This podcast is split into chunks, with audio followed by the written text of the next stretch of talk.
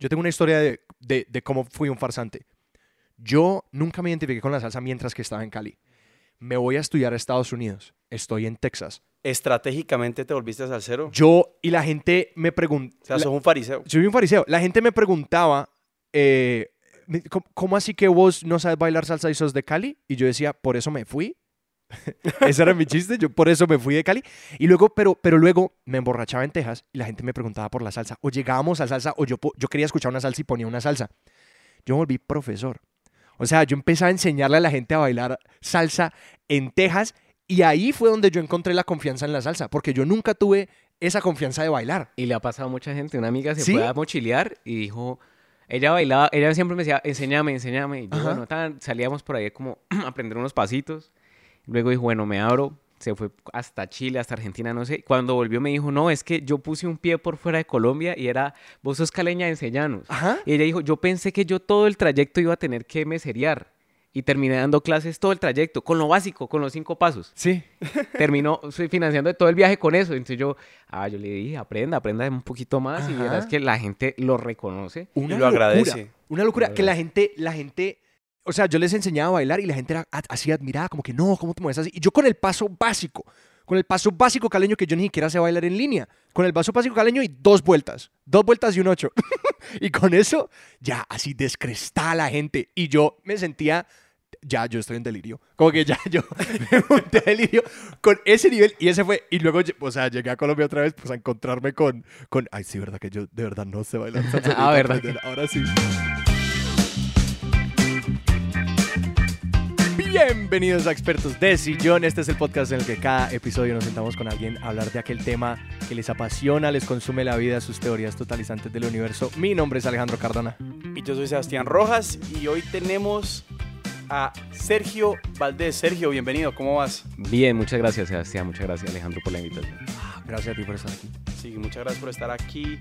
Eh, hoy, eh, fin de semana festivo, inicio del 2020. Este es el primer episodio de Expertos de Sillón que se graba en el 2020. Pero bueno, Sergio Valdés es profesional en mercadeo y publicidad. De eso no vamos a hablar hoy. No vamos a hablar de nada de lo que tenga que ver con mercado y Ujú. publicidad. Pero sí vamos a hablar de pronto de otra parte de su vida, que es el colectivo Salsa Sin Miseria, en el que también, además de hacer obviamente los temas de redes y demás, eh, pues hace parte, es un miembro activo eh, y eso vamos a saber de pronto un poquito más. Pero Sergio, más puntualmente, ¿qué es- ¿de qué es que vamos a hablar hoy? Bueno, hoy estamos aquí para hablar de salsa. Huepa. Epa caballo. Epa caballo. Y quiero, quiero- quisiera poner un jingle ahí de, de, salsa de algún tipo. La clave, la clave. Ah, sí, ajá. Y vamos a hablar de salsa, pero de, específicamente de qué. O sea, la salsa es para vos que una obsesión, ¿qué vendría siendo? Bueno, es una pregunta bastante, bastante amplia. Para mí, en este momento, la salsa es el norte de mi vida. Es la razón que tengo para gozar. Es una de las razones que tengo para gozar. Y creo que todo se dirige hacia allá. Es como el norte que encontré y toda mi vida se está encaminando hacia eso. Vamos al pasado. Yo quiero empezar por donde empezó. ¿Cómo, ¿Cuáles son tus primeros recuerdos? Si escarbas así freudianamente, ¿cuál es tu primer recuerdo de la salsa? ¿Cómo entra la salsa en tu vida?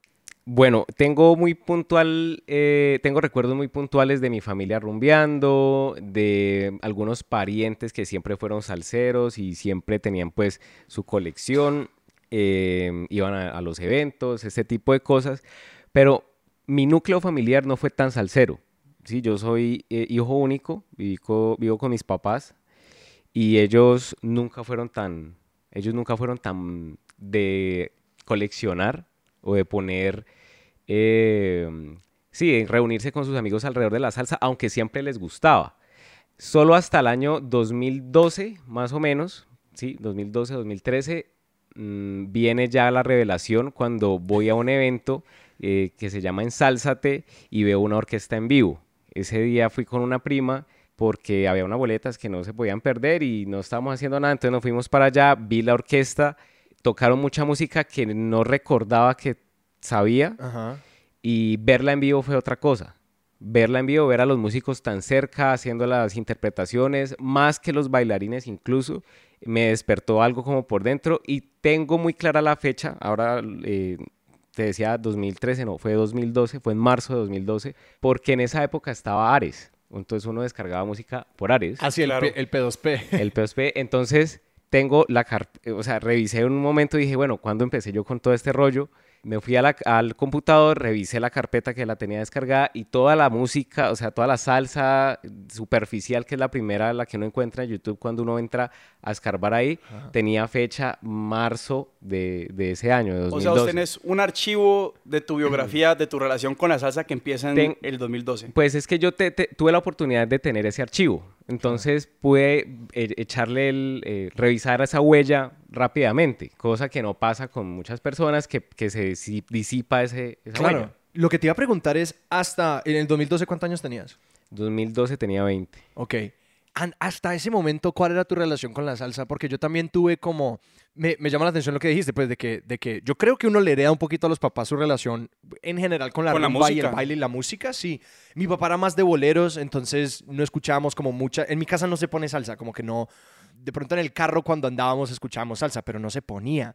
Y mi yo tuve mucha indiferencias a la salsa por muchos años. Entonces mi pregunta es, hasta los 20, a vos te preguntaban de salsa, un extranjero decía... No. Salsa, no, Bueno, yo creo manera. que devolvámonos un poquito, porque yo creo, no, sí quiero aclarar que esta conversación parte de un estereotipo, ¿no? Estamos, estamos tres caleños sentados Claro. en una sala eh, en Cali, Colombia, recién pasada la feria de Cali, hablando de salsa, porque creemos que tenemos algo que decir al respecto, ¿no? No, yo, Eh, yo siento que no tengo nada que decir al respecto. Eh, Pues, eh, Sergio Zipajo lo invitamos. sí. Eh, pero, pero sí, creo que hay que contextualizar eso para personas que quizás no son de Cali o no son de Colombia y no tienen una idea de, sí, que es- está ese estereotipo de, eh, que también es real, de pues, la relación de Cali con la salsa. Sí. Pero entonces vos decías que en tu casa eran más de boleros. En mi casa también era más de, más de, más de baladas en español, había salsa. O sea, yo tuve un tío que era muy, muy, muy salsero, lo había hecho en la universidad en Puerto Rico. Y, y yo, yo sí mi relación con la salsa la, la, la, la tengo a través de él. O sea, él era el que, me, el que me ponía la música, sí, yo me acuerdo de poner discos en un pasillo y que él me hizo reconocer las canciones y, la- y los instrumentos y todo. Pero, pero ese para mí es el recuerdo, yo tenía por ahí unos 10 años. Ajá. Pero contanos vos. Pues ahora, a- acabaste de mencionar tres caleños. Yo en realidad soy de Palmira. Entonces de ahí parte, hay una, hay un... hay como un- el aeropuerto. Como el aeropuerto. Como el aeropuerto, exacto. Eh, bueno, mi tío también era de Palmira. Para mí hay una gran diferencia porque es que yo puedo vivir, o sea, primero vengo de una familia que sí, obviamente tiene influencia musical, pero no es un hábito eh, muy fuerte. Y luego llegar a Cali y ya entrar de cabeza a la salsa, pues el contraste es muy amplio. Vos muy creciste en. Palmira.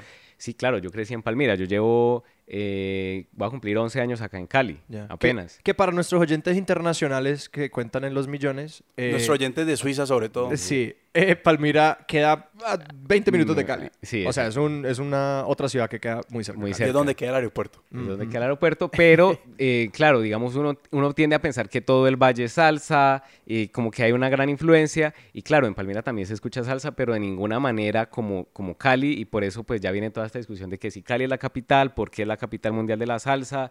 Eh, digamos que el, proyecto Salsa sin Miseria me ha permitido ahondar un poco en, cómo hacer un mapeo de cómo se conforma el, panorama salsero de la ciudad, eh, y, y ahí, claro, viene ya en el entendimiento de las dimensiones y por eso, pues para mí ha sido como revelatorio acercarme a la salsa de esa manera.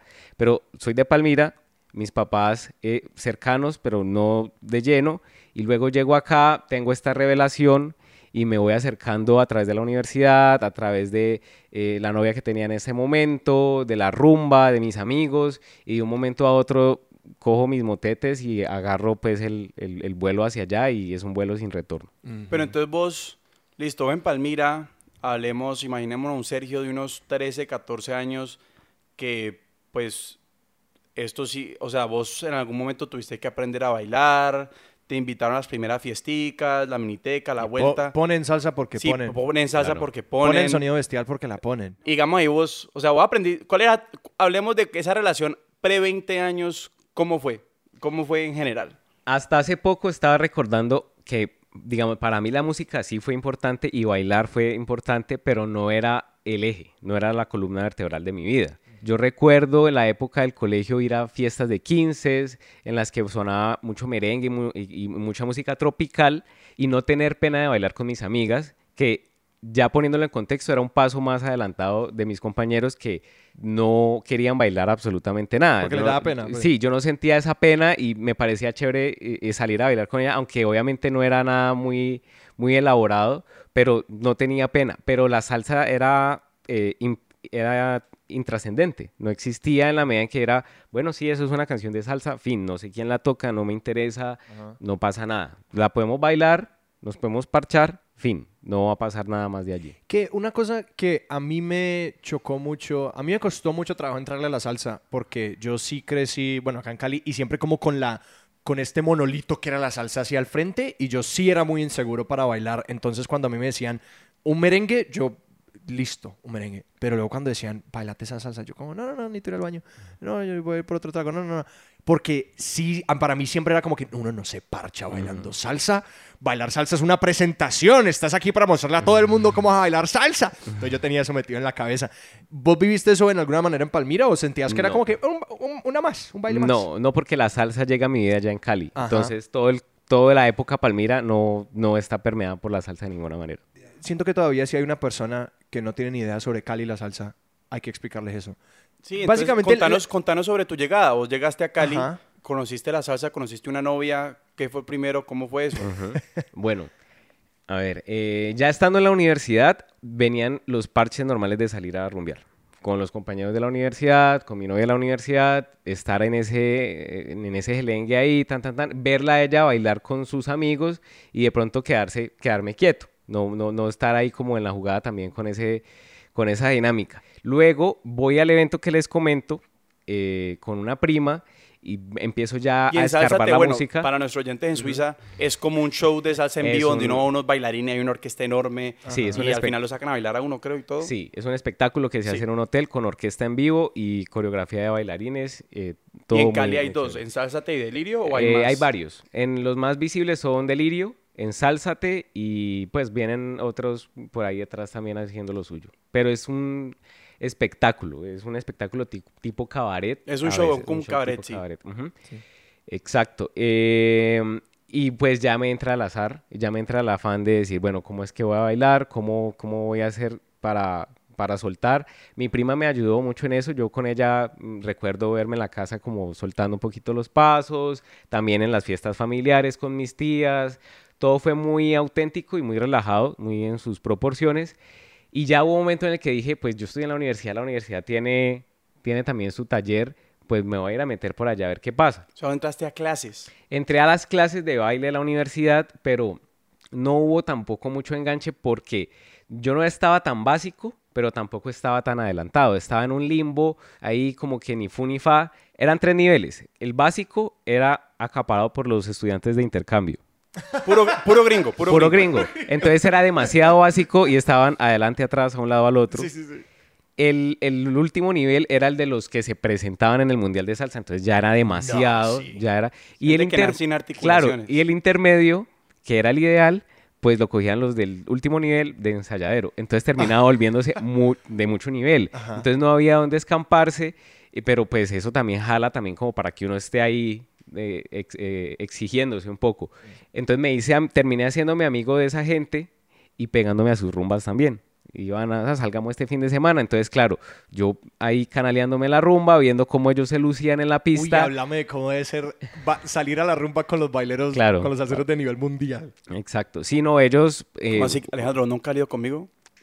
Hay que ponerlo en entradas que Sebastián aquí es el de los dos, el que baila. el que baila. Sebastián es el, el que las, las peladas son como que, ay, sí hay que bailar con Sebas ¿Qué? porque se- sea el que baila bueno. Y uno ahí pintado en la pared. Publicidad política pagada. Cuidando, cuidando el trago. Ajá, sí, no, yo tranquilo, yo, yo, yo le echo Vení, sí, pero ¿cómo es salir a bailar con, con, con bailarines de talla mundial? ¿Y dónde, ¿Y dónde bailan en Cali los Ajá. bailarines de talla mundial? Bueno, esa Vamos a dañarles el... vamos- se va a llenar de gringos ahorita, se va a llenar de No, eso que eso... te- a- a ver, lo que pasa es que en Cali hay diferentes sectores de la rumba. En ese momento yo salía, iba con mis amigos del grupo de baile, sobre todo a Tintindeo. Sí. Tintindeo, eh, sí, pues era el escampadero de la gente que bailaba una chimba y que mm, eran unos pavos reales y se pavoneaban en la pista y lo daban todo allí y pues muy chévere. Y claro, yo venía rezagado en el lote, Eh, por ahí, además que no faltaba, pues obviamente la burla, El ¿no? Como, como que este no es del parche. Ajá. Eh, evidentemente no es del parche, además, bueno, ya viene el mundial de salsa, entonces ellos con sus vestidos y sus vainas y pues uno ahí mirando. como- O sea, ¿Salían con sus vestidos? No. Ah, no, no salían con sus vestidos, pero era como vamos a practicar en la rumba lo que vamos a hacer en el mundial también, porque necesitamos estar practicando constantemente. Ajá. Y pues eh, no, yo mirando desde lejos, Uf, ¿no? muy increíble. Y estando ahí. Ah, lo bueno es que una, digamos, una de las chicas del, del grupo, una de las mujeres del grupo, era muy amiga mía, entonces ella, digamos, me, me tenía paciencia. Sí. Siempre era como, no, bailemos, tan, tan, tan. No me juzgaba, no hacía comentarios chimbos. Y pues finalmente a mí tampoco me importaba. Entonces yo me terminé parchando. Ya después abandoné ese grupo y emprendí mi travesía salsera con otros amigos en otros bares y todo. Eh, ¿A dónde salen a rumbear los, los bailadores o los bailarines duros, duros? Mm, pues esa pregunta, no, es que hay varios lugares. Yo creo que Tintindeo es uno de esos. Sí. Se volvió como un, lu- un- un lugar de culto para ese, para ese tipo de personas. En el, en lo- en el distrito también hay varios lugares. Pero siento que todo se vino más como hacia el, hacia el circuito de la Quinta, del centro de Cali, que es más lleno de lugares visibles. Yo tengo una pregunta y es si los bailaderos de salsa tienen como un ciclo de vida. Porque hay una historia que, que nos contó, de hecho, eh, Matthew Duelli, un antiguo eh, eh, invitado del podcast, sobre que la esposa de él baila mucho salsa y que se iba a, creo que la Topa Tolondra. Pero como ya se vuelve un sitio que tiene mucha visibilidad, se llena de extranjeros, de gente que no tiene idea de bailar salsa y que pues no da el nivel, no da el nivel de las personas que son fanáticos de la salsa de acá Claro. y, que la, y que está estudiado y que sí saben el tema. Me pregunto si hay como siempre como la carrera de buscar el sitio donde va como la gente auténtica y de como... Pues eso va en doble vía, porque hay algo, claro, cuando uno está in- eh, haciendo la inmersión en el mundo salsero, pues uno quiere estar en el lugar eh, visible, en- eh, eh, por algo la topa se volvió lo que es la topa, pero ya trasciende y ya en la topa no es solo salsa, sino que es Cali, y la topa ya es un icono de Cali, de la ciudad, no solo de la salsa. Entonces, claro, uno como salsero pues da un paso al costado y empieza a buscar otro tipo de lugares que también se van a llenar. Yo siento que en general la rumba en Cali, en cualquier eh, género musical, tiene ese ciclo, pues porque el caleño es muy de ir a ver como qué está pasando ahí y luego Sí. viene el bajonazo, viene lo que cae, eh, quedan los que verdaderamente son los clientes y el público real de ese lugar. Eh, de aparte los manejos administrativos que le da cada negocio, pues bueno, eso ya es otra cosa, pero, todos vienen como con esa montaña rusa y caen. Por lo menos en este punto yo trato de ir a buscar otros sitios también, de estar en otros, en otros lugares, así no vaya a ir cada ocho días, porque pues ya se puede decir que rumbié duro lo que tenía que rumbear en esos lugares. Voy cuando traen un artista mu- muy, muy bravo, pues, que es imperdible, pero trato de darme el recorrido por otros lados, conocer otros espacios, darle la oportunidad a nuevas propuestas también. Mira, yo, yo, yo, por ejemplo ahí tenía una pregunta un poquito volviéndonos a, a- a tus inicios y a, y a- y a salir con estos, con estos bailadores o bailarines que conociste en la universidad. Y es, ¿cómo es el proceso de... Y aquí estoy proyectando un poquito, digamos, yo, yo, yo aprendí a bailar, sí, más o menos como eso, 13, 14 años. ¿A vos te enseñó tu familia? A mí me enseñaban mis tías. Sí, es que esa es mi, esa es mi pregunta porque, bueno, bien bailan muy sabroso y yo siempre soy como... No, pero... ¿Uno pero de dónde se empapa eso? Porque a mí, a mí sí, yo no, como que, bueno, también es como medio proyecto mío, quiero bailar salsa más sabroso. Mira, te acepto el halago, pero, pero voy a eso. Yo, yo aprendí a bailar salsa, ponerle, sí, entre los 13, 14 años, Ajá. sobre todo en fiestas familiares con mis tías. Yo solamente, pues, en mi familia de mi mamá, que es con la que soy más cercano, solo tengo primas mujeres. Entonces, digamos que en ese sentido sí era como que no, Sebastián, baile, baile, baile, baile y suéltese. Y necesitamos parejos, Y entonces... necesitamos parejo, Sí. entonces hágale. Eh, y ahí me enseñaron como dos o tres pasitos. eh, y digamos en la adolescencia me llevaron lejos, me sirvieron, por decirlo así. Pero yo, de hecho, en los últimos años, pues yo, pues sí, llevo bastante tiempo sin vivir la temporada en Colombia. Entonces, cada vez que vuelvo, yo últimamente, la verdad, me siento mucho más, me siento, digamos, no solamente oxidado, sino que yo digo, bueno, y no puede ser que, o sea, yo vivo frustrado, yo digo, no, no puede ser que estos sean cinco pasos, pues. Sí. Pero, pero obviamente eh, hay un punto en el que uno le toca bajar la cabeza y decir, bueno, no sé, me tienen que enseñar eh, y tengo que ampliar el repertorio. ¿Cómo fue ese ampliar de tu repertorio? Digamos, cómo uno, además que exacto, en un contexto como el colombiano, un poquito en que uno aprende de chiquito a bailar un poquito, es cómo se sale uno de esas de esas rutas ya marcadas, de esos pasos que ya están dibujados y rompe eso? ¿Cómo fue para vos eso? Es que hay, un, hay una parte del discurso de la salsa en Cali para mí que digamos, se ha romantizado mucho. Uf, eso. Y lo eso. que termina haciendo es como lesionar un poquito los procesos de formación.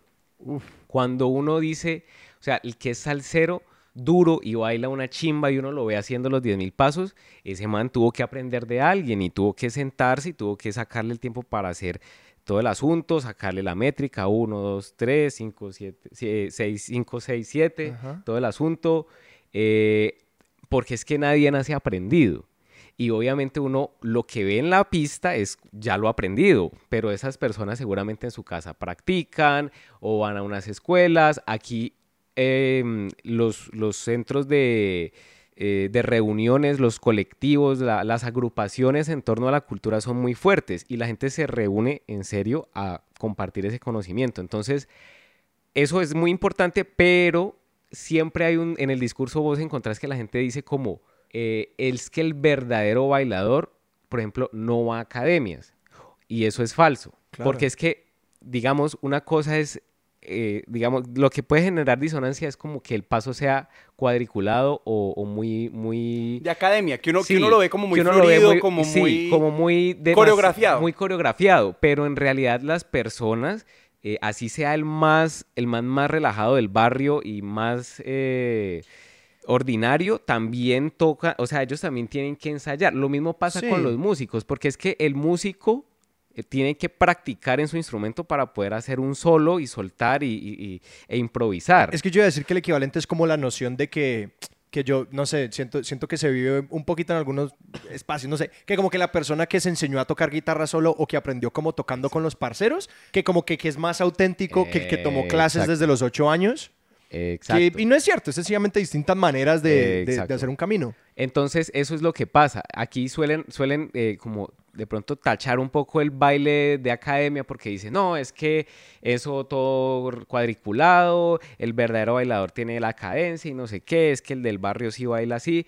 Y resulta que el del barrio, por muy auténtico que sea, también ha tenido que sentarse a estudiar, eh, así sea con su tío, Así sea con su las tía, hermanas así en sea la con las sala, ajá. hermanas. Exacto. eh, eh, y, y sobre todo que aquí se forman parejitas de bailadores que duran mucho tiempo bailando. Vos te vas para Orizas, eh, Viaja Mundí, o te vas a, a los lugares ya de vieja guardia y son personas que llevan años, décadas bailando juntos y ellos se reúnen para hacer sus pasos. Lo que vos estás viendo en la pista es, es algo ensayado también. Sí. Que sea, que tenga soltura es un cuento totalmente diferente. Entonces, eso es importante porque si no termina pasando lo que vos decís. Uno dice, bueno, pero yo me sé estos cinco pasos y como que mm, de, de- en qué momento me aprendo otro. No, eso tiene que ser con alguien ahí además porque la salsa es muy compleja. Eh, musicalmente hablando es muy compleja. Yo me quiero meter un tema duro ahí porque creo que, que lo estamos como medio, medio Rondando. coqueteando. y es que estamos coqueteando porque el tema es que, bueno, estamos hablando de, de la salsa, estamos hablando en Cali. Y, y, sí, esta, este, este, esta mitología, este, esta narrativa medio romántica de, bueno, y esto es, esto es de Cali como la capital de la salsa y que todo caleño es salsero y que básicamente salsero se nace porque uno nació en Cali. Pero digamos, la verdad es que no, pues el salsero se hace, ¿cierto? Y, y, entonces quiero que me hables más de, de cómo se ha hecho eso. O hasta qué punto esa narrativa de que Cali es en esencia una ciudad salsera, hasta qué punto esa narrativa es cierta o no.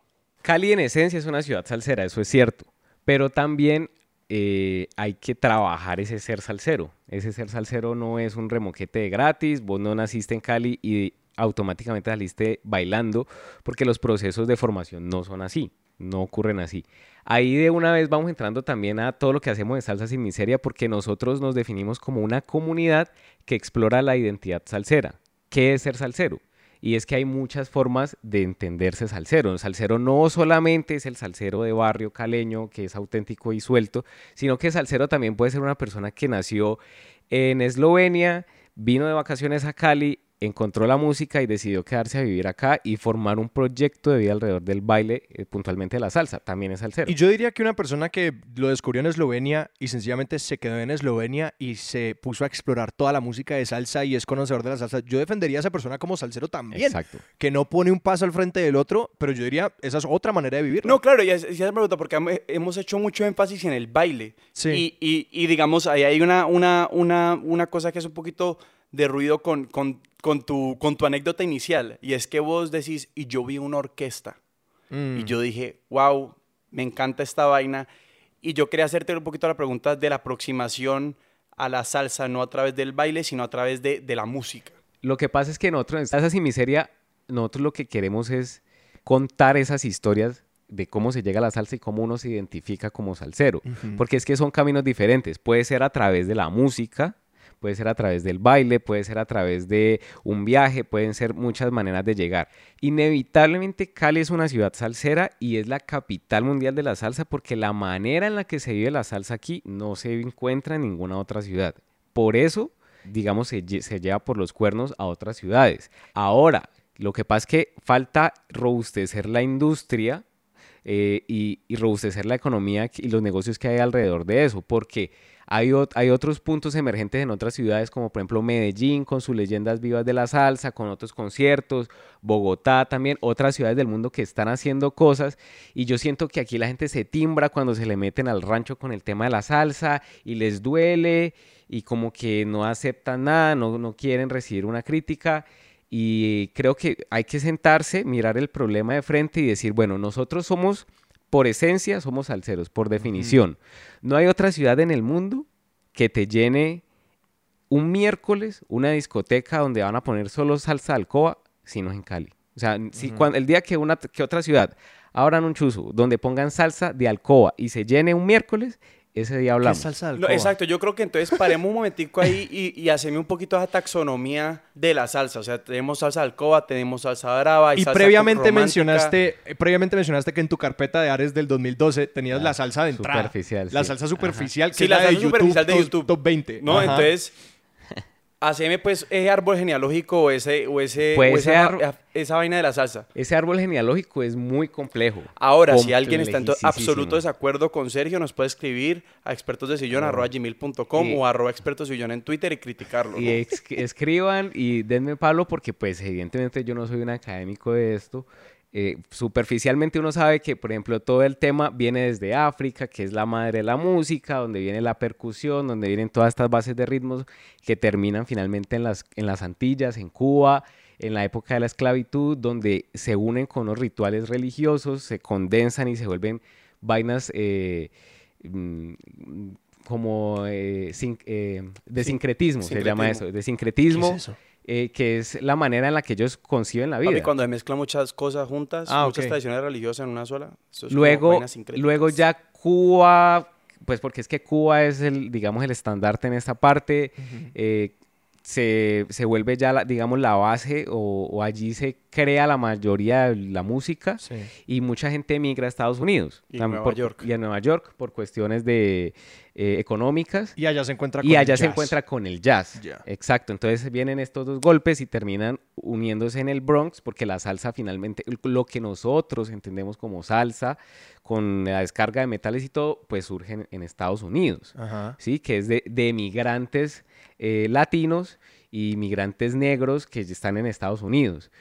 Eh, si uno se va pues a las raíces, no, que es que si Cuba, que si no, que, pues si nos vamos a eso, la mamá de todas es África. Sí, sí, sí. Pero esa, es- esa no es la discusión. Y Y ya en, de y en esa- y en esas discusiones así, ¿hay un país africano sobre No, todos? La verdad no sé. O eso sí ya, No, ahí sí me corchaste. Si alguien sabe, experto de señor, arroba gmail.com. Eh, Habría que preguntarle a Don Alirio en Twitter. Pueden buscarlo, Don Alirio, que es un coleccionista muy bravo de música africana. Ajá. Eh, también si lo quieren invitar un día al, No, y, al podcast. y que yo asumo buenísimo. eso tiene, eso, eso tiene sus vainas chéveres porque es como, bueno, chéveres, que tiene que ver con de dónde eran los esclavos que llegaron Claro. a X y Y No, país claro. y si traían ritmos del oeste o Por el este de. África, esas vainas. eh, sí, no, esa, esa musicalidad es fascinante. Claro, y ya la música se empieza a mezclar y ya esto se vuelve pues un sancocho de cosas porque vienen con otras influencias. Por ejemplo, al llegar acá a Colombia, pues entra por Barranquilla, se va regando en toda la, en toda la, en todo el país, Magdalena. pero se acentúa, se asienta, perdón, en Cali. ¿Por Y- qué? Porque Cali también es otro corredor del Pacífico. Ya sé. ¿sí? Entonces en el Pacífico colombiano hay, mus- hay muchos músicos, como en, en- en- en Chocó, en Buenaventura, en Nariño, eh, y, pero, pero digamos como industria tienen que llegar a Bogotá y en ese tránsito está Cali. Y Cali tiene, eh, digamos, eh, bueno, además también está el cuento de la feria, de cómo, Sí. cómo la feria entra a Cali, por qué ocurre la feria de Cali y cómo la salsa en ese momento, en el 64, si no estoy mal, que es un año después de la explosión, o sea, cuando nace la feria de Cali, mejor dicho, a ver, la feria de Cali se crea porque hay una explosión de unos carros que tenían eh, pólvora. Mi ¿sí? abuelo, a mi abuelo paterno, le ofrecieron manejar uno de esos carros y él dijo que no. Era dinamita. Era dinamita. Eran, Sí, eso es allá por la Santiago, Eh, pues. exacto. Ajá, eran unos camiones. Y mi papá me dijo, mi papá una vez pues estábamos pasando y me dijo, esta explosión fue aquí. Y esto ya lo, pues ya está reconstruido todo. Y su abuelo pudo haber estado en uno de esos carros de dinamita. Y, él me- y él, mi, mi abuelo dijo, no, me, no hay ninguna cantidad de plata en el mundo que a mí me puedan pagar para manejar un camión que está lleno de dinamita. Exacto. Entonces pasa esta catástrofe. Ajá. Nace la Feria de Cali también como una manera de sobrellevar esa pena como, como ciudad. Y en ese momento pues viene, viene en, en barrida toda la música desde Estados Unidos, entrando eh, desde, el, desde el Caribe con toda esta fuerza y se acentúa acá eh, en las casetas, en esas fiestas populares. Y el hecho de que lleguen los músicos y encuentren aquí cabida y los traten también, pues desde fue como amor a primera vista. Entonces Cali y la salsa tienen ese amarre y no lo van a soltar, no lo van a soltar. Además, después vienen todos los músicos del Pacífico a meterle su sabor también, ¿no? Ajá. Como ejemplo todo lo que pasa con Jairo Varela, que es de Chocó, que es de Quibdó, pero pues lo- lo- eh, uno acá lo siente como caleño Sí, por la todo gente, lo por que ejemplo, hizo. habla de mi pueblo natal como si fuera ay, Cali, Cali, Cali. Eso es Quibdó. Y, mi, y Buenaventura y Caney, Sí. eh, pues como toda esta influencia, pero ese sabor pacífico también se mete acá. eh, y bueno, esa es un poco la historia contada desde acá, desde el Valle, porque pronto en Medellín lo sentirán distinto con Fruco, que Fruco también era un loco, Sí. un loco que llegó y le metió psicodelia a la música latina, exploró otras cosas, sacó unos, unos grupos interesantísimos musicalmente hablando, y pues es ya, en ese punto ya es una mezcla de todo, ya es un guiso ahí donde, donde hay un poco de todo, en Bogotá también, pues por ser Bogotá y por ser el lugar donde ocurren finalmente eh, los avances eh, como, indust como, como empresa, entonces pues también ya todos se van para allá y, y- y tiene su historia y tiene su peso. Pero entonces ahí, pues como nos metimos a Cali, ¿cuál es la geografía de la salsa caleña? O sea, ¿cuáles son los puntos neurálgicos dentro de la ciudad donde, donde vos decís que esa historia está marcada y que hoy en día se vive la salsa fuerte? Para mí hay una gran diferencia. Obviamente la Simón Bolívar eh, parte el- lo que es el distrito del resto de la ciudad. Distrito de Agua Blanca. El distrito de Agua Blanca De Suiza. tiene dos, tiene una gran influencia de lo que es la timba cubana eh, y también la salsa alcoba, que es la salsa romántica, pues que se baila como apretadito en una sola baldosa, que son letras que salieron más hacia los 80, finalizando 80, 90, eh, con música muy de carácter muy romántico y con arreglos suaves. Bueno, entonces está el distrito como con esa gran, como con esa gran fuerza de timba, guaguancó y alcoba, para mí, que es la lectura que yo hago.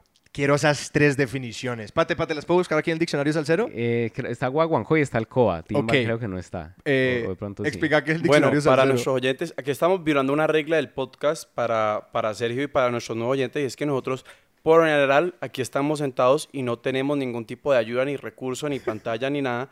Pero Sergio nos trajo el diccionario salsero de salsa sin miseria, y aquí, como le estamos haciendo este quiz de qué es qué, pues hermano nos dijo: abran el libro, y Alejandro está buscando aquí la definición de No sé cuál es la palabra, se me olvidó la palabra que estoy buscando. Timba. guaguancó. Timba, Gua- guaguancó. Guaguancó, timba no la encontré. Guaguancó. Guaguancó. Guaguancó. Ritmo variante de la rumba cubana que celebra el fin de la esclavitud. A base de tumbadora e improvisación, rememora el sentir del- de la negramenta y el holgorio de barrio con movimientos arrebatados y pregones. Sin negro no hay guaguancó y sin guaguancó no hay baile. No entendí.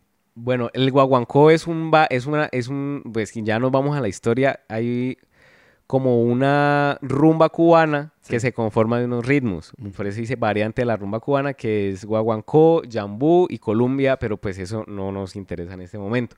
que pasa es que esa palabra va calando mucho y llega hasta la actualidad y termina volviéndose un sinónimo de lo que es el sabor y el golpe de la rumba y como la salsa brava, el guaguancó. Entonces muchas personas, vas a escuchar que muchas personas se refieren al guaguancó como si fuera ese, ese empuje de la salsa dura y finalmente pues sí, tiene muchos argumentos para hacerlo, pero si nos vamos a la, a la historia pues es como un, un, una variante, como un, sub, un, un, subgénero, un ritmo dentro de la música cubana.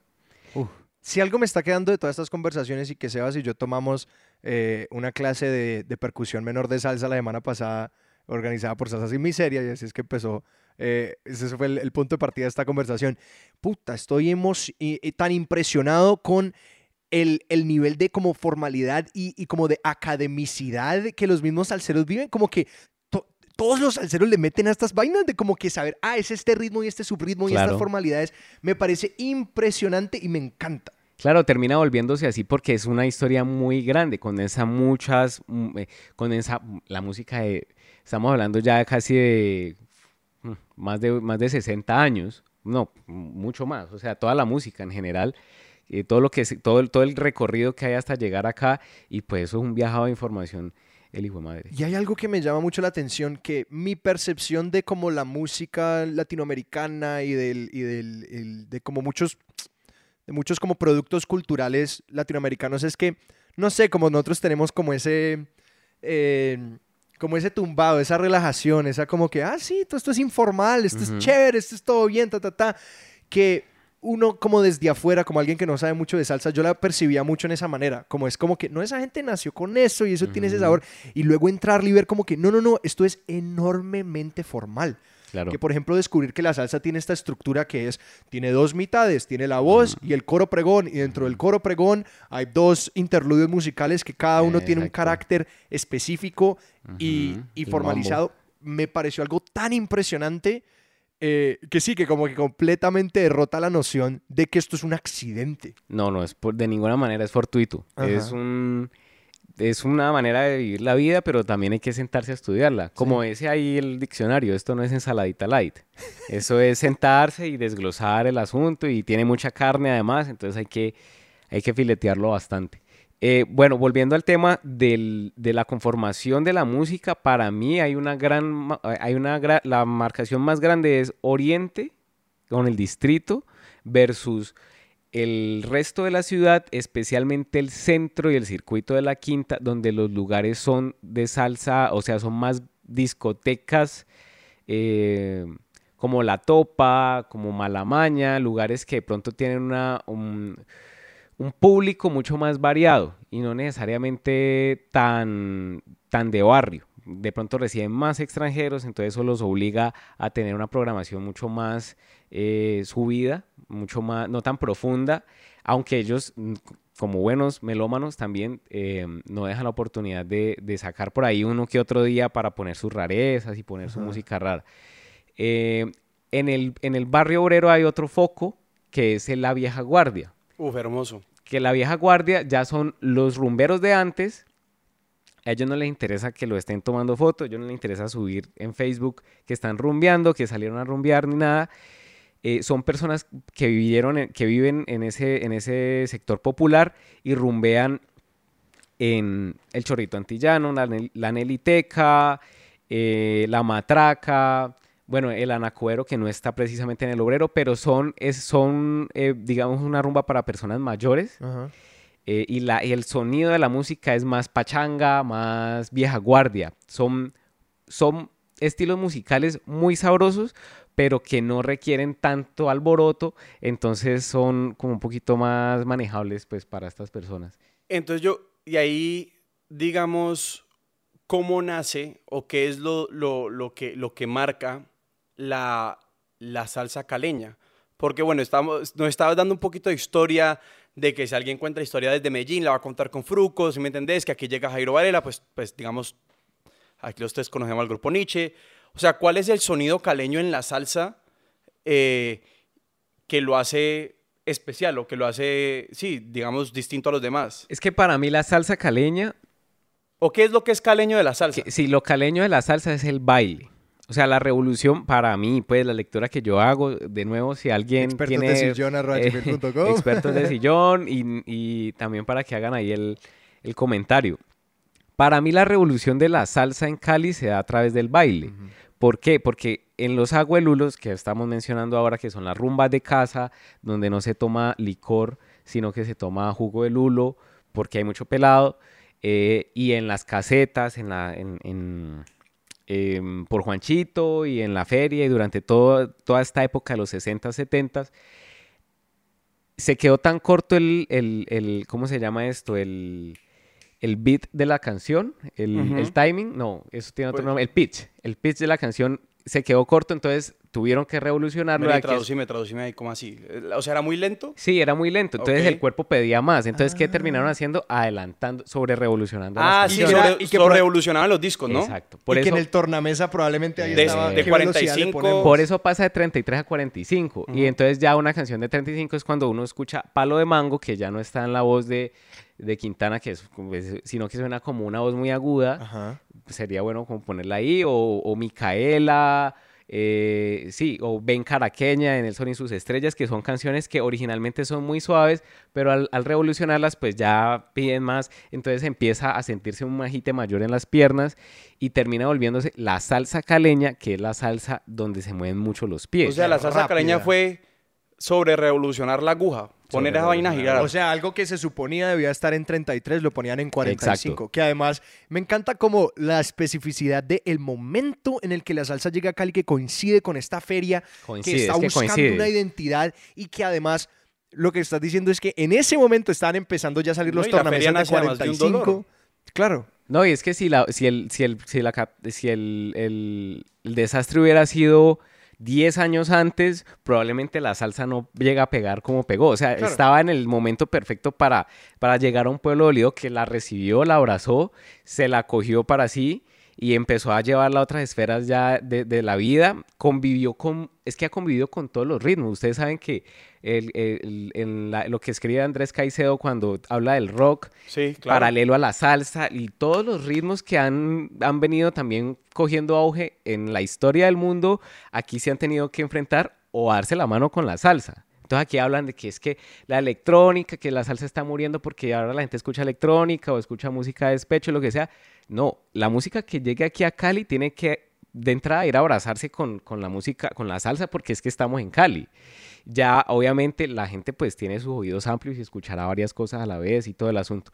Pero volviendo al tema, el baile es donde se revolu- eh, la revolución ocurre es en el baile para mí. Y entonces a partir de eso se crea el estilo caleño, pero el estilo de baile caleño que es movimientos en las rodillas, movimientos en las caderas, en los pies, cosas, adornos muy rápidos, tratando de simular la percusión, tratando de, si- si- de simular los arreglos, brinquito. el brinquito, metiéndole ese sabor.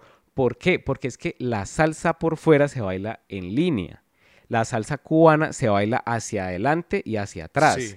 O se baila en rueda de casino, que la es famosa círculo rueda de casino que es complicadísima. que, ¿no? y que viene precisamente de todo, el, de todo el sincretismo que hablamos de Cuba, que eran los esclavos haciendo sus ruedas. Entonces, di- digamos, de Sameco para allá, para allá, por fuera de Colombia, la gente baila en línea. Y si vos vas a una rumba de salsa en Estados Unidos, todo, la gente Muy estará- frustrante, que además muy frustrante. baila en línea, todo se baila en línea. En cambio acá la línea eh, no es no tiene tanto, tanto arraigo en el barrio. Sí hay mucha gente que la baila y la conoce, ya de pronto los que están más cercanos a las academias, pero aquí la gente todo lo baila como muy arrebatado. De hecho, ya hasta terminó volviéndose un poquito complejo porque ya bailan todo demasiado arrebatado. Entonces ya también hay unos ritmos que son más suaves, que deberían tener otro tipo de movimientos y la gente pasa por encima de ellos porque todo lo quiere bailar como, como demasiado arrebatado y no se da el- el- el- la pausa para saborearse otros, otros tempos que hay ahí, como en el montuno más suavecitos,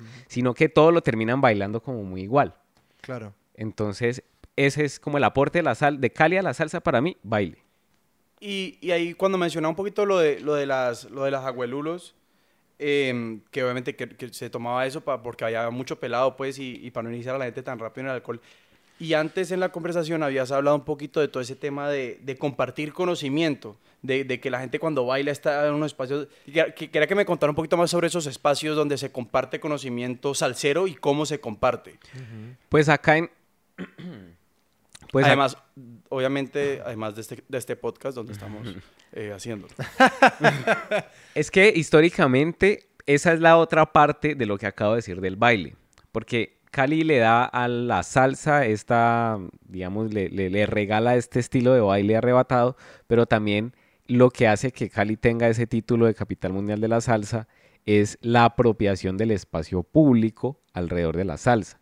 La apropiación del espacio público es, como a vos te gusta, y a vos te gusta, y a mí me gusta, y al vecino también, parchémonos aquí a escuchar los domingos. Y luego, no, es que vos viniste con tu familia, entonces ya somos como 20 entonces ya como que hagámoslo en la cuadra.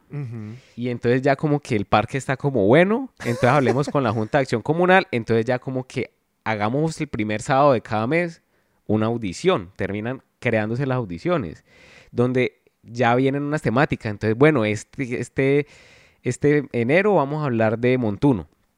Entonces viene uno, eh, se luce con su tema, con su disco, plan. Ajá, claro, además porque estamos en, el contexto de que la gente colecciona, entonces todo el mundo quiere sacar a lucir su, su panela, ponerla ahí, bien chévere. Al, otro mes ponemos que el guaguancó, entonces están. Luego empezamos a imaginarnos otro tipo de, de categorías. Entonces hoy son soneros cubanos la otra es pianistas boricuas, la otra es no sé qué, entonces empezamos, o el sello Fania o el sello Cotique, entonces empezamos como a esto y termina volviéndose una convocatoria impresionante y por eso hay un encuentro de melómanos en la feria, que es el encuentro de melómanos más grande y por eso Cali tiene Salsa al Parque cada mes y por eso hay N cantidad de audiciones porque la gente se toma el espacio público y organiza y hace lo que tenga que hacer con tal de poner su tarima y sus bafles y convocar. De hecho, eh, anteayer iba para Rosso, porque el 2 de enero se hace la audición en Rosso, me varé, no pude llegar, pero la gente está en esa movida, siempre organiza, va, así sea la misma temática, pero la gente no se pierde la oportunidad de estar ahí.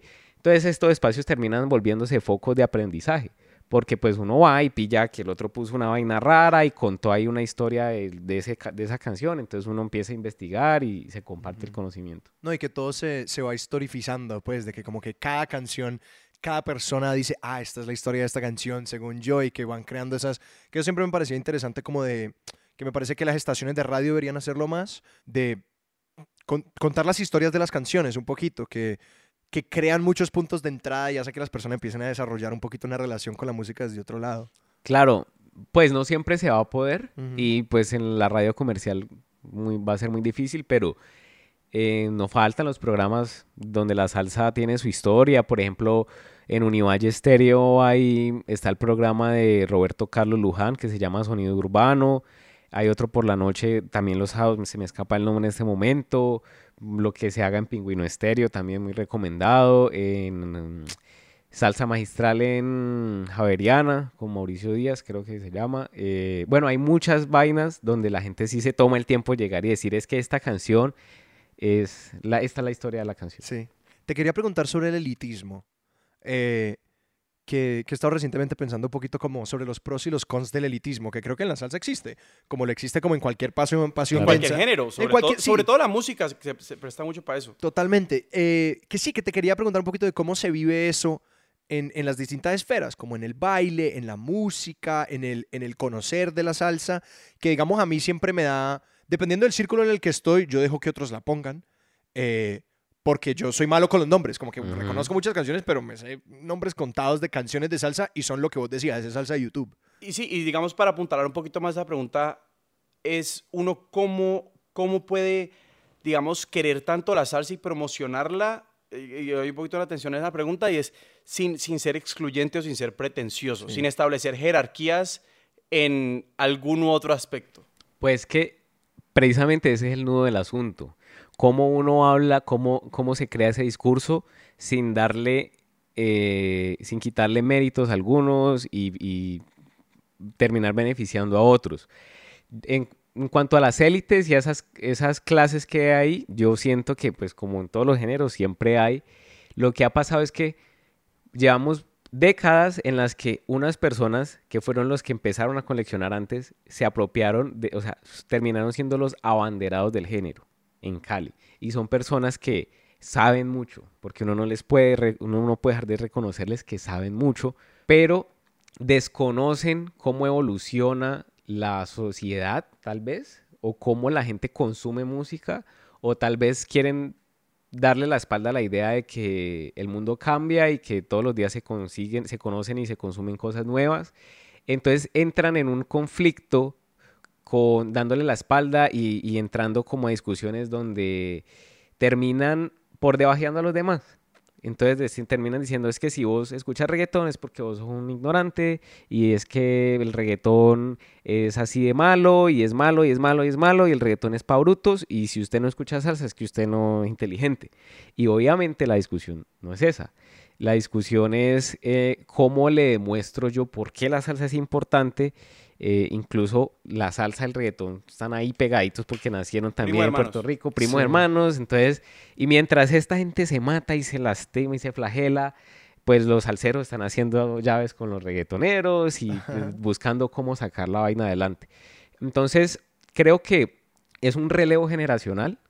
¿sí? Ah, eh, en su momento ellos tuvieron la oportunidad de demostrar lo que sabían, de contarlo, ahorita son autoridades todavía, pero últimamente salen en falso o, se empiezan a desactualizar y ya llega el relevo generacional con proyectos como el de nosotros, que en su momento también pues quedará relegado, esperemos que sea... Se volverá autoridad para ser cuestionada. Exacto, que falte mucho tiempo, que, dure, que tenga largo aliento, pero nosotros creemos que lo estamos haciendo bien porque tratamos de no, de no tener jerarquías, de darle visibilidad a cosas de las que no se están hablando, porque es que si nosotros llegamos aquí a repetir el mismo cuento que han hablado estos personajes durante décadas, pues no estamos haciendo nada, estamos actualizando el mismo cuento. Bueno, y para el que no sabe, ¿cuál es el cuento? ¿Cuál es el cuento normal? Claro, si nos ponemos a hablar, por ejemplo, de eh, los duros de la música, cosas muy historiográficas y entrar como en asuntos muy de datos y de cosas muy ladrilludas, como decir, no, es que este es el compositor y este es el sonero que nació en 1940 y no sé qué, y si nos quedamos mucho en el pasado, estudiando mucho el pasado, se nos olvida el presente y resulta que en el presente hay un montón de gente haciendo música que necesita que su orquesta la contraten, que le paguen una buena, un buen cover, hacer giras, que consuman su música en plataformas digitales. Eh, hay un montón de temas que están quedando por fuera, como el género, como, eh, bueno, la economía también tiene mucho que ver, pero entra, ha entrado en un loop donde solo se habla del goce de la salsa por sí y deja de replantear la sociedad y lo que está pasando. Entonces, por ejemplo, ¿qué canciones conocen ustedes que hablan de género en salsa? Viniendo en el carro de, mi casa para acá, escuché una canción y me pareció lo más tóxico y sexista del mundo. En su, ¿Cómo da vueltas la vida? Si no es esa, es el gran varón, una de las dos. No, pues está el gran varón, pero por ejemplo, eh, esta de, de ay, del gran combo, por ejemplo, la de eh, azuquitar para el café, o sea. Bueno, pero, pero puntualmente de género de género, o sea, porque si nos vamos al machismo, pues hay unas, hay grande, hay una gran eh, mancha, digámoslo así. Pero, ah, como de identidades de género. Identidad de género, sí. No el gran varón. El, gran, varón, y, y, hay otra que es, es Cómo da vuelta la vida, que es eh, la historia de una mujer transgénero. Ah, ¿verdad? Sí, que se una mujer que, un hombre nació, nació un varón que termina eh, haciendo su tránsito hacia un cuerpo de mujer y ya. Y, además es escogido de recocha, ¿no? O sea, cómo ah. da vuelta la vida y Mariflor y se burlan y la cosa. El gran varón también es la misma vaina. Fin. Canciones que son anacrónicas, que no se replantean nada. Y entonces se quejan de que es que la salsa está muriéndose, pero no quieren hablar de lo que la actualidad pide hablar, de lo que, de lo que hay en boca de todos. ¿Cuál es el papel de la mujer en la salsa? No puede ser solamente inspiración, no nos podemos quedar haciendo audiciones de salsa donde salsa con nombre de mujer y entonces está Ana Caona y Margie y no, es que a las mujeres que hacen música hay que darle su espacio para que se muestren. Que ahorita en Año Nuevo, eh, creo que era en Barranquilla, que estaba, se presentó Salsa con Cuerpo de Mujer, que era un, un grupo de salsa, si no me equivoco, que son todas mujeres. Creo que ese era el nombre del grupo, podría estar equivocado. Eh, pero que me pareció interesante. ¿Y en dónde, o sea, cómo estás sacudiendo ese, esa, esa conversación de, de género, identidad sexual y todo eso como la comunidad de músicos y de bailarines y todo eso? Pues que de entrada, digamos, el nivel cero sería darle visibilidad, darle el espacio a las mujeres que hacen música para que hagan música a la par con los hombres. Hay orquestas femeninas, pero siempre las mujeres tienen que armar su combo entre ellas porque es que no les están dando cabida en otros espacios. Sí. Entonces por ahí uno pilla y uno empieza a ver las que empiezan a figurar y todo el asunto, pero de verdad la tienen de para arriba. Es duro. Entonces eso en términos, en acciones puntuales. Nosotros tratamos también de recoger un poco de la historia sobre, la, sobre el papel de las mujeres en la salsa. Eh, eso va a apuntar hacia otro proyecto editorial que vamos a sacar más adelante. Pero básicamente es darle la voz al, al- al que no ha hablado, ¿sí? En cuestiones de género, en cuestiones de, de economía, de clase, de educación, tantas cosas que están pasando ahora. Si nos quedamos haciéndole canciones a Cali, pues yo creo que va a estar muy duro que esta vaina despegue, porque es que ya a Cali ya le hicieron muchas canciones y Sí. si vamos a hablar es que el bailador y todo, pues sí, muy bacano, pero, pero yo creo que eh, falta ese, eh, esa conexión, que alguien que no sea salsero de entrada diga, ve, esta gente está hablando de esto tan bacano, tan sabroso, me, me monto en ese bus. Entonces, Sí. digamos, ¿cuáles son los, digamos, obviamente a cualquier purista y a cualquier eh, nostálgico, uno le pregunta, ¿y qué pasa con la salsa? Y te van a decir que la salsa está en crisis. Eh, pero eso se lo, se lo puedes preguntar hace 20 años y te hubieran dicho lo mismo. Exacto. Eh, la pregunta es, digamos, ¿cuáles vos ves, cuáles ven ustedes eh, como los grandes retos de la salsa hoy en día, sobre todo de la salsa en Cali, en términos, pues, de, de que con qué otras propuestas musicales tienen que competir, eh, porque a la larga hay que competir. Y, y sí, es eso, con- digamos, ¿cuáles son los grandes retos que tiene la salsa caleña o la salsa en Cali hoy en día?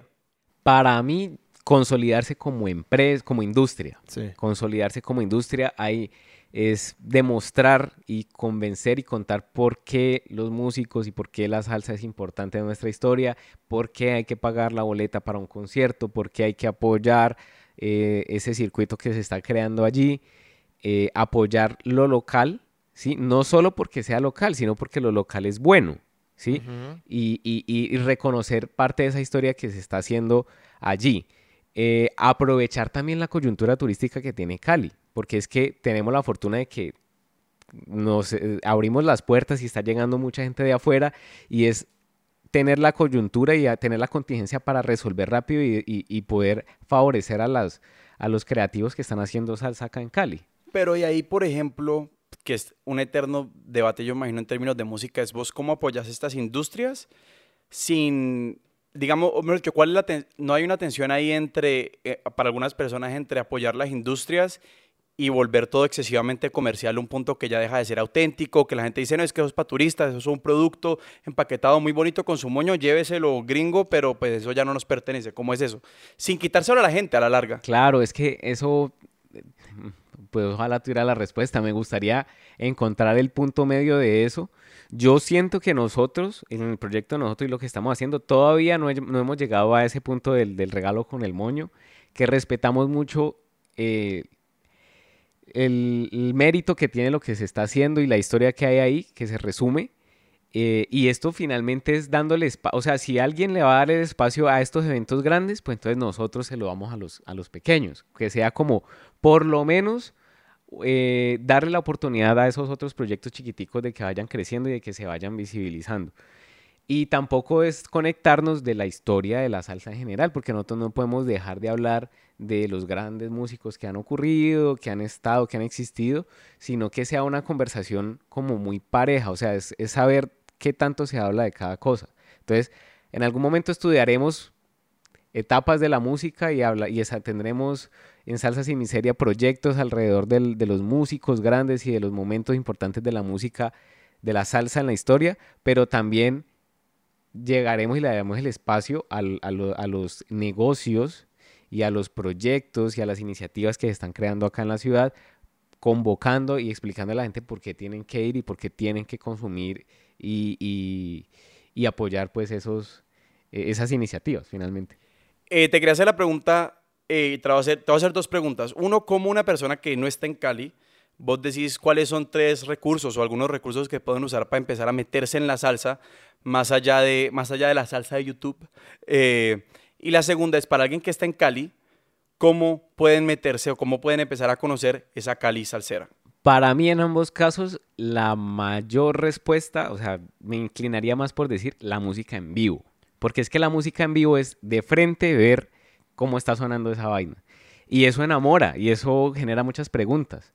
Y creo que uno recuerda muchas cosas que ve en los conciertos y uno siente que, eh, digamos, tienen una mayor, eh, se compenetra más con la música en vivo y después cuando la escucha de forma eh, atemporal, pues en computador o en algún otro dispositivo, uno la recuerda con otro sentimiento. Sí, o sea, e, es chévere darse el golpe con la música, que la música te atropelle de frente y luego ir a buscarla, que fue más o menos lo que me pasó a mí, por eso yo soy como muy partidario de esa historia, que te golpee, que te dé de lleno. Entonces, eh, buscar la manera de, darle la oportunidad a un concierto de salsa. Digamos que ese puede ser un, un, un propósito de 2020. Démosle la oportunidad a un concierto de salsa. Vámonos a ver qué es eso, cómo se vive, vamos a ver qué pasa.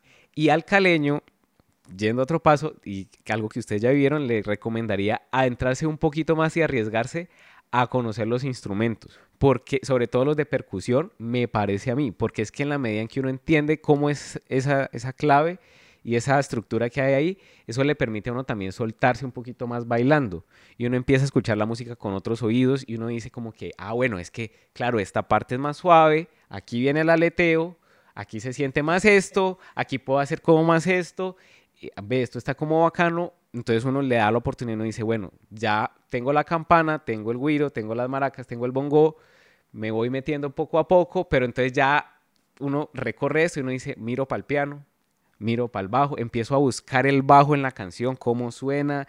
A mí, por ejemplo, me costaba muchísimo encontrar el bajo, no lo encontraba, se me iba y ya como que, ah, por aquí está darle también la oportunidad a los vientos, o sea, ya se empieza a ampliar ese universo y termina uno como entendiendo más cuál es la labor del músico, que finalmente es el que está haciendo el que está haciendo lo que uno baila. Y contanos de Salsa Sin Miseria, porque para, para algún caleño que quiera, que quiera ahondar en, en los instrumentos, ustedes ofrecen la clase que nosotros tomamos de, de, percusión menor. Entonces, contanos de Salsa Sin Miseria y de, y de, lo que ofrecen. Bueno, Salsa Sin Miseria, como les contaba ahora, es un colectivo donde, es, donde exploramos la identidad salsera. Eh, no, hay una no hay una sola forma de ser, de ser salsero, como hemos hablado en todo el podcast. Mm, todas las formas son válidas en diferentes medidas. Obviamente hay gente que está mucho más, tiene la salsa mucho más arraigada, pero la idea es que la gente le dé la oportunidad de conectarse con ese lado latino, con ese sentimiento latino que hay allí. Eh, nosotros hemos, digamos, en esencia o al principio empezamos a hacer un contenido digital, a hacer eh, una exploración sobre el léxico, que terminó volviéndose el diccionario salsero, ya un producto impreso. Que lo pueden encontrar. Que lo pueden encontrar en nuestras redes sociales, arroba salsa sin miseria, en librerías en Cali, Medellín y Bogotá, que ya estamos trabajando en una segunda edición para el año 2021. Eh, hacer como ese recorrido nos abrió la puerta para muchas, muchas cosas. Eh, pues que ahorita estamos haciendo como la cuestión de las camisetas, que no solamente termina volviéndose como estampar una camiseta con un logo y ya, sino que más adelante evolucione y sea una, eh, ¿qué es la vestimenta? Pues una manera de expresarse y que vaya alineada con esta forma en la que uno interpreta la salsa. Y ahora, más recientemente, el taller de percusión, que es un espacio para eh, hacer las paces con el ritmo y decir, bueno, yo en la rumba no voy a aprender a tocar esto porque me le tiro la rumba a los demás, pero yo en mi casa tampoco lo voy a hacer porque no tengo los instrumentos y porque aunque los tenga, yo pues en YouTube no va a hacer mucho lo que yo avance eh, mientras tenga un profesor al frente que me explique cómo es el asunto y como que manosear los instrumentos también sirve y ver las maracas y, joder con eso un rato desestresa. Entonces queremos fomentar espacios de aprendizaje donde la gente se reconcilie con eso, no, le, no, crea que por estudiar está cuadriculando el sentimiento, sino que al contrario está dándole la oportunidad de, entenderlo. Y sea así, yo lo podemos garantizar. Fue una gran experiencia. Eh, no, una experiencia, una chimba. A mí la verdad me, me, acordó mucho del tío que yo les contaba. Ah, yo tuve una experiencia, así fue mi entrada a la salsa. A mí me cogieron con los tres instrumentos de percusión menor en un pasillo, toque abrejo como suena. Y desde ahí, o sea, así yo me quedé. Pero, no, Sergio, y además si te quieren leer, si te quieren encontrar y si quieren encontrar Salsa Sin Miseria a los otros miembros, ¿dónde los pueden buscar? Estamos en todas las redes sociales como arroba salsa sin miseria. El colectivo, pues, en este momento somos cinco personas que son Junior Adilson Pantoja, que es el literato, que es el encargado de toda la parte editorial. Eh, San Serení, es el, cada uno tiene un, un seudónimo dentro del, dentro del proyecto. Entonces, San Serení es Junior, que es el literato. Ligia Elena es Juliana Velasco, que es bogotana, que es la encargada La de cantidad todo. niña de la sociedad. La candidata niña de la sociedad, que también estaba en el taller. ¿De dónde nacieron los seudónimos? son cosas que están en la salsa. San Ah, Serení es una canción que en, eh, Sonsonero de Ismael Rivera menciona a San Serení, eh, que es Junior. Ligia Elena es una De canción Rubén de Rubén Blades.